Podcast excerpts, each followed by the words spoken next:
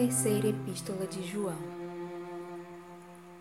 João, o ancião, ao querido Gaio, a quem amo verdadeiramente.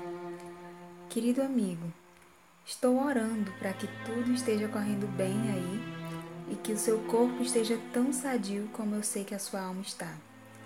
Alguns dos irmãos que vieram aqui de viagem deixaram-me muito satisfeito ao contar-me que a sua vida continua limpa e verdadeira que você está vivendo conforme a verdade. Eu não podia ter maior alegria do que ouvir que meus filhos estão andando na verdade.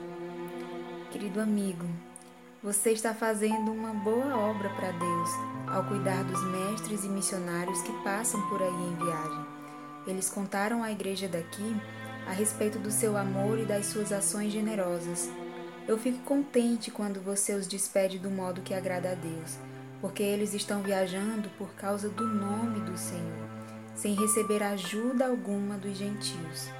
Portanto, nós mesmos devemos recebê-los bem, a fim de que possamos nos tornar cooperadores deles na obra do Senhor. Eu escrevi à igreja a respeito disto Porém, o orgulhoso Diótrefes, que gosta de aparecer como líder dos cristãos daí, se recusa a ouvir-nos.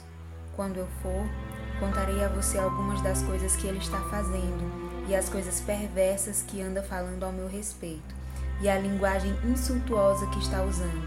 Ele não somente se recusa a acolher os irmãos em viagem, mas diz aos outros que não o façam e procura expulsá-los da igreja.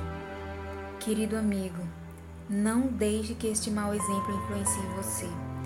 Siga só o que é bom. Lembre-se que aqueles que fazem o bem provam que são filhos de Deus, e aqueles que continuam no mal provam que estão longe de Deus. Entretanto, todos falam bem de Demétrio, inclusive a própria verdade testemunha a seu favor. Nós também podemos dizer o mesmo dele, e você sabe que falamos a verdade.